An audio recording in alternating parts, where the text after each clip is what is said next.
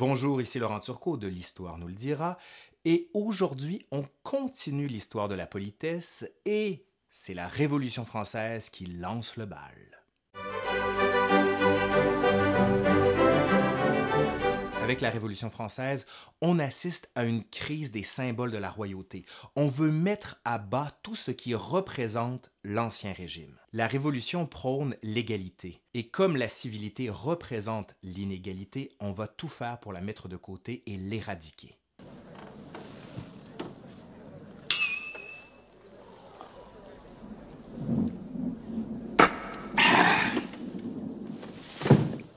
Si vous le permettez, ce n'est pas de cette façon que l'on doit boire le cognac. À Paris, il y a un journal révolutionnaire, le Mercure national, qui va même écrire, et je le cite, Il faut un changement des mœurs et usages, l'instauration d'une politesse révolutionnaire. Dorénavant, tous les citoyens, qui d'ailleurs s'appellent citoyens, sont invités à se tutoyer. Non, le vouvoiement n'est plus acceptable. Pourquoi? Parce que le vous est adressé à un seigneur et qui sous-entend toi et tes vassaux. Il est plusieurs et dans la société que l'on veut construire, un individu n'est qu'un individu mais plus encore, on le voit comme la survivance du régime féodal dont on veut se débarrasser à tout prix. Il y en a même certains qui vont aller très loin dans la fin du vouvoiement.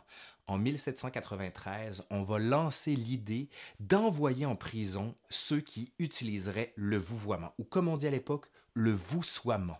Aucune loi ne sera adoptée cependant, mais il va quand même avoir des histoires assez bizarres. Comme par exemple ce garçon de café qui travaille au café Procope sur la rive gauche. On est le 15 décembre 1793. Il est à la fin de sa journée, il est fatigué et là il sert deux hommes et dit bonjour, est-ce que je peux vous servir quelque chose? Et les deux hommes sont presque des enragés, se disent non, non, là ça suffit, nous vous voyez, c'est trop. On va prendre le garçon de café, on va l'amener chez le commissaire en disant ha ha, il nous a vous voyez, il est passible d'un crime contre l'humanité. Bon, je paraphrase hein, pour les besoins de la cause. Mais ça vous montre quand même à quel point la politesse est quelque chose qui représente l'inégalité. Et pour les révolutionnaires, il faut la mettre de côté et passer à autre chose. Passer la Révolution et l'Empire, reviennent en masse ceux qui ont fondé l'ancienne politesse de l'Ancien Régime. Et on va voir des titres revenir pour dire, bon, ben écoutez, les gens ne savent plus comment se comporter en société, donc on va republier ces grands textes qui ont fait la grande valeur de l'aristocratie et de l'élite. On est donc rendu au 19e siècle. Le 19e siècle, c'est l'âge d'or de la politesse bourgeoise. Deux grandes nouveautés apparaissent. La première, c'est que la cour n'est plus l'unique centre qui sanctifie les codes de politesse. Pourquoi? Parce que la ville, avec ses multiples espaces, ses cafés, ses théâtres, ses opéras, fonde de nouveaux rapports sociaux, de nouveaux comportements. La deuxième raison, c'est qu'avec la société qui est celle de la révolution industrielle et bientôt de la révolution capitaliste, on assiste à l'enrichissement rapide de toute une caste de gens. Mais le problème, c'est comme ces gens ont fait de l'argent rapidement, et on va les appeler les nouveaux riches, ben, ils n'ont pas nécessairement la décence, l'élégance, l'étiquette. Ils vont donc vouloir montrer à tous ceux qui font partie de l'élite que eux aussi ont les codes de comportement. La politesse à la française, celle qui sert à polir les comportements, va être vue comme la quintessence de l'art de vivre. Et vont être plusieurs à vouloir la déployer un petit peu partout en Europe et même dans les Amériques. Le savoir-vivre n'est donc plus uniquement l'apanage de l'aristocratie. Un jeu social plus ouvert s'instaure en conjonction avec le libéralisme. Et comme de plus en plus de gens s'enrichissent, ben, il faut les former. Le savoir-vivre va donc devenir une sorte de savonnette à vilain. Ça veut dire qu'on enlève les restes de roture sur nous pour se présenter propre, décent et agréable. Et qu'est-ce qu'on voit apparaître? Encore une fois, plusieurs traités de civilité, de traités de savoir-vivre, de politesse, d'étiquette. Les mots sont un peu interchangeables. Et là, ça va être diffusé encore plus largement parce que comme l'imprimerie coûte de moins en moins cher, on est à l'époque de la culture de masse où on diffuse des romans, des journaux, et bien ces traités de civilité vont trouver un public de plus en plus large. L'ouvrage le plus connu, c'est sans doute Les usages du monde de la baronne Staff, qui est publié en 1889, qui, dix ans plus tard, compte déjà 131 éditions. Mais aussi on peut compter en Angleterre le Advice to Young Ladies on Their Duties and Conduct in Life de T.S. Archer en 1849, ou encore The Complete Etiquette for Ladies and Gentlemen en 1900. Mais le 19e siècle, c'est aussi celui de l'Amérique, les États-Unis d'Amérique qui commencent à prendre leur place dans l'histoire et dans le commerce mondial. Et un petit peu partout, on voit apparaître ces jeunes Américains enrichis qui sillonnent l'Europe. La figure du Golden Boy américain va attirer tous les yeux et faire tourner toutes les têtes, et lui-même va s'adapter peu à peu au fondement de la civilité de la politesse à l'européenne. Mais ce processus-là est aussi un échange. La France va être très marquée par le nouveau modèle des États-Unis d'Amérique. Et la langue française va inclure des mots nouveaux. Fashionable, dandy, smoking, Tous ces mots-là se réfèrent à des modes de comportement que l'on doit respecter. Le flirt, par exemple, où on doit séduire selon les codes attendus de la politesse, bien sûr. Pour les hommes, ce qui va symboliser par excellence le symbole de la politesse du 19e siècle, c'est le complet noir trois pièces. Pourquoi? Parce que la distinction sociale selon l'argent, mais plus encore selon le rang, n'a pas à être mise en jeu dans l'espace de la société de consommation et de la société d'échange. On ne doit pas juger quelqu'un selon sa capacité à bien s'habiller, mais plutôt selon sa capacité à bien connaître les règles du jeu du commerce. Donc, tout le monde habillé pareil, on délaisse la fameuse distinction du rose, des jaunes, des verts, des bleus pour l'habillement des hommes. Malheureusement. Qu'est-ce que je vous sers, monsieur? Une coupe de champagne. Bien. Mais avant, j'ai un petit service à vous demander. Tenez. Merci, monsieur.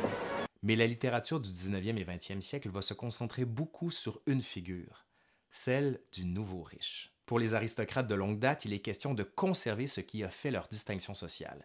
Et ces gens-là qui se sont enrichis rapidement ne pourront jamais faire partie de leur club select, bien sûr. Et pour eux, les codes de politesse, ça ne s'apprend pas, ça se vit et c'est instinctif. Les nouveaux riches vont donc singer de plus en plus la figure de l'aristocrate décent et civil. Et on va pousser encore plus loin les règles de la politesse. Et c'est à ce moment-là que le maître va demander au domestique de s'adresser à lui à la troisième personne, comme par exemple le domestique qui demande Monsieur a-t-il bien dormi? Et le maître de répondre Oui, Nestor, j'ai magnifiquement bien dormi. Regardez bien ici, hein.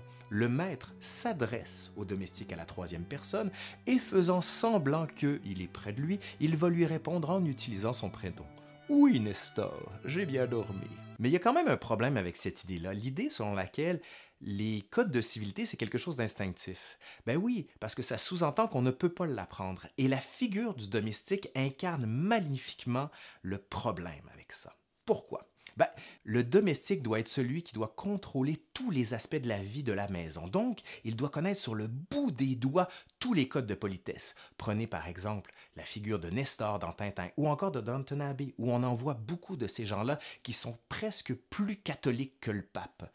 Ben, ce qui sous-entend que finalement la politesse, c'est quelque chose d'appris, et ça va à l'encontre de ce que les nobles pensent, de l'idée selon laquelle tout ça est instinctif. Ben, nous, on le sait, hein, parce que depuis la première capsule et Norbert Elias, on sait que tout ça, c'est une construction historique qui s'étend dans le temps. Maintenant, le 20e siècle. Est-ce que au 20e siècle, on est toujours aussi poli et décent? Oui, on l'est toujours, sauf qu'on assiste à un processus d'informalisation des rapports sociaux. Qu'est-ce que ça veut dire, ça? Ben, ça veut dire qu'on n'a plus nécessairement besoin de le montrer de manière très expansive qu'on est poli. Pourquoi? Parce que le savoir-vivre est vu comme quelque chose de faux, quelque chose qui trahit l'authenticité de ce qu'on est vraiment. Et à la politesse singée et fausse, on va dire, il y a une politesse du cœur. Il y a des gens qui sont rustres, qui sont agressifs ou qui disent les choses un peu n'importe comment, mais ils savent comment bien vivre et eux sont gentils du cœur. Donc, leur politesse du cœur va toujours supplanter la politesse des manières ou du langage. Après la Deuxième Guerre mondiale, mais plus encore après les années 60 au Québec, on va assister à un délestage de toutes les conventions sociales. L'Église a été un ciment des codes de comportement, notamment dans les catéchismes ou encore dans la manière dont on éduquait les jeunes gens pour la préparation au mariage. Mais dans les années 70, on assiste à la révolution sexuelle, la libéralisation sexuelle et le grand délestage des codes sociaux va venir avec l'idée selon laquelle c'est phallocratique, c'est corporatiste, ça ne nous ressemble pas et c'est faux. Mais aujourd'hui, qu'est-ce qui semblerait être le plus grand code de politesse? Ben, c'est sûr, moi j'ai publié un petit livre avec ma femme sur le sujet sur les codes de politesse à Montréal, mais vous l'avez ici là. Mais ce n'est pas véritablement la grande mode. Mais ce qu'on pourrait prendre comme étant la grande injonction à bien se comporter, c'est la loi Ben oui, la judiciarisation de tous les aspects de notre vie en société devient les normes de la société. Bon, normes qui sont accompagnées de peines si vous ne les respectez pas. Quoiqu'à l'époque, au 16e, 17e et 18e siècle, il y avait des crimes de lèse-société. Quand on faisait un mot de travers ou quoi que ce soit, on était mis au banc de la société. J'ai démontré ce soir l'existence de Dieu. Mais je pourrais tout aussi bien démontrer le contraire quand il plaira à Sa Majesté. Tu finiras à la Bastille, j'y veillerai, philosophe. Majesté, ça n'était qu'un trait d'esprit. Ben, aujourd'hui, au 21e siècle, on dirait que quand les codes de comportement ne sont pas respectés, ben, on vous enferme et on vous éduque.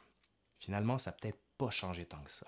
C'est fini pour aujourd'hui. Je suis Laurent Turcot et j'espère que vous avez aimé cette capsule. Et si vous l'avez aimé, n'hésitez pas à faire le petit pouce vert en l'air et aussi à vous abonner à la chaîne. Je vous remercie et je vous dis à la prochaine. Bye bye. Ah non, non, non. Selon les formes, je vais y aller à la reine. Voilà. Bye bye.